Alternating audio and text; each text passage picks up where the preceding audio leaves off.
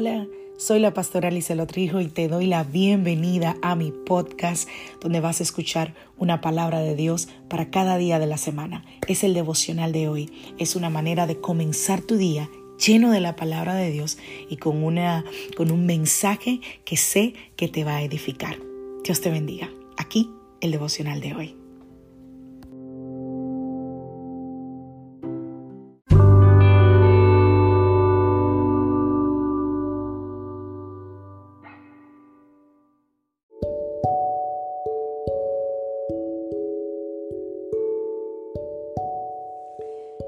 La vida trae sus retos y cada reto debe ser enfrentado. Cada día es diferente al anterior y para cada día necesitamos una palabra de Dios. Por eso el devocional de hoy es una palabra para ti, para cada día, porque Dios quiere hablarte hoy y lo va a hacer a través de su palabra. Por eso escucha el devocional de hoy.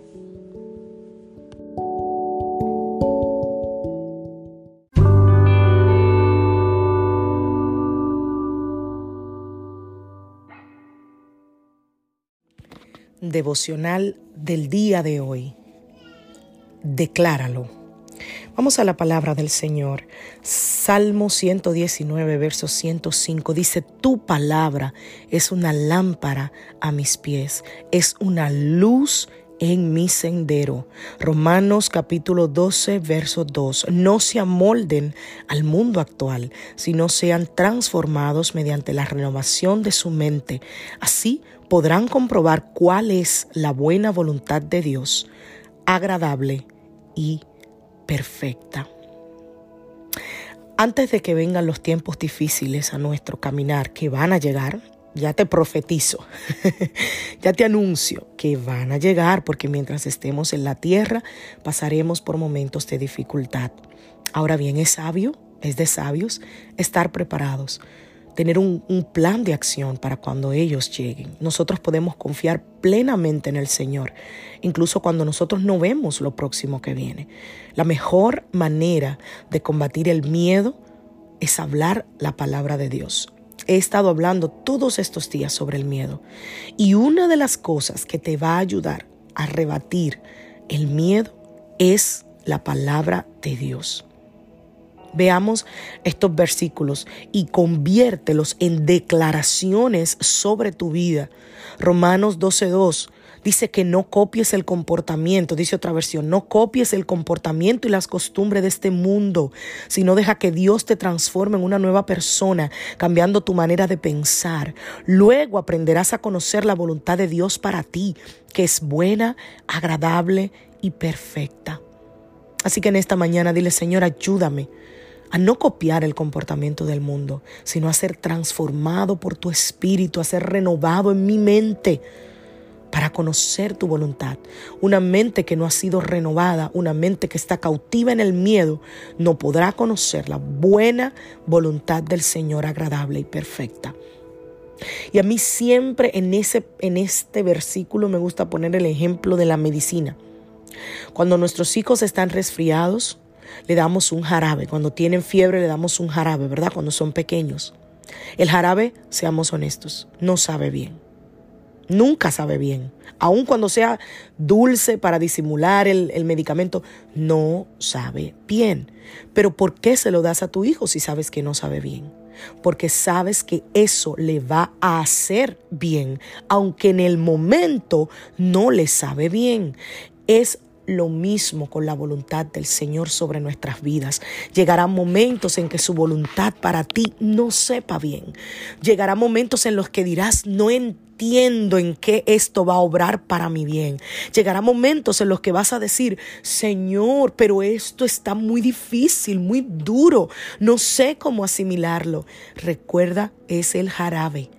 Probablemente es esa etapa en la que tendrás que pasar pero verás luego que era quizás la voluntad del Señor y que ella es buena, agradable y perfecta y que el Señor nos permite pasar por esos momentos de dificultad no porque es un mal padre, todo lo contrario, porque es un buen padre y quiere lo mejor para nosotros. Sabe que tendremos que pasar por momentos de dificultad para crecer, para aprender y para fortalecernos en Él. Otra declaración, Filipenses 4:8. Dice, finalmente, hermanos y hermanas, todo lo que es verdadero, todo lo honesto, todo lo justo, todo lo puro, todo lo hermoso, todo lo admirable, si hay excelencia moral y si hay algo digno de alabanza, piensa en esas cosas. Pídele al Señor esta mañana, dile Señor, ayúdame, ayúdame con tu ayuda Voy a pensar en lo que es verdadero, en lo que es honorable, en lo que es justo, en lo que es puro, en lo que es hermoso, en lo que es admirable, en lo que es excelente, en lo que es digno de alabanza. Una declaración más, segunda de Corintios capítulo 10, verso 5. Destruimos argumentos y toda altivez que se levanta contra el conocimiento de Dios y llevamos cautivo todo pensamiento para que se someta a Cristo. Pídele al Señor que con su poder tú vas a destruir toda altivez que se levante contra el conocimiento del Señor en ti y vas a llevar cautivo todo pensamiento para que se someta a Cristo. Todo pensamiento que viene a tu mente, que te aleja de la verdad bíblica, que te aleja de lo que Dios ha estipulado, Tienes que someterlo a la obediencia a Cristo. ¿Y cómo lo hago, pastora? Revertiéndolo con la palabra, declarando la palabra. ¿Cuál es ese pensamiento que tienes en tu mente?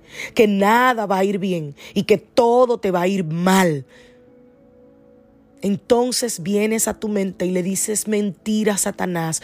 Dios dijo que Él estaría conmigo todos los días del mundo y que sus pensamientos para mi vida son de bien y no de mal. Elijo esperar en Dios. Elijo creerle a Dios. Eso declarado con tu boca es llevar ese pensamiento cautivo a Cristo. Y cada vez que venga ese pensamiento, vas a hablar la verdad de Dios. Cada vez que venga un pensamiento destructivo o de mentira a tu mente, habla la palabra de Dios. ¿Y cómo la vas a hablar? Conociéndola, escudriñándola. No puedes hablar la palabra de Dios si no la conoces, si no la escudriñas, si no la buscas. Hoy te animo a conocer la palabra de Dios para poder declararla sobre tu vida y sobre la vida de los tuyos. Que Dios te bendiga, que Dios te guarde, que tengas un feliz día. Soy la pastora Lizelot Rijo de la iglesia Casa de Su Presencia.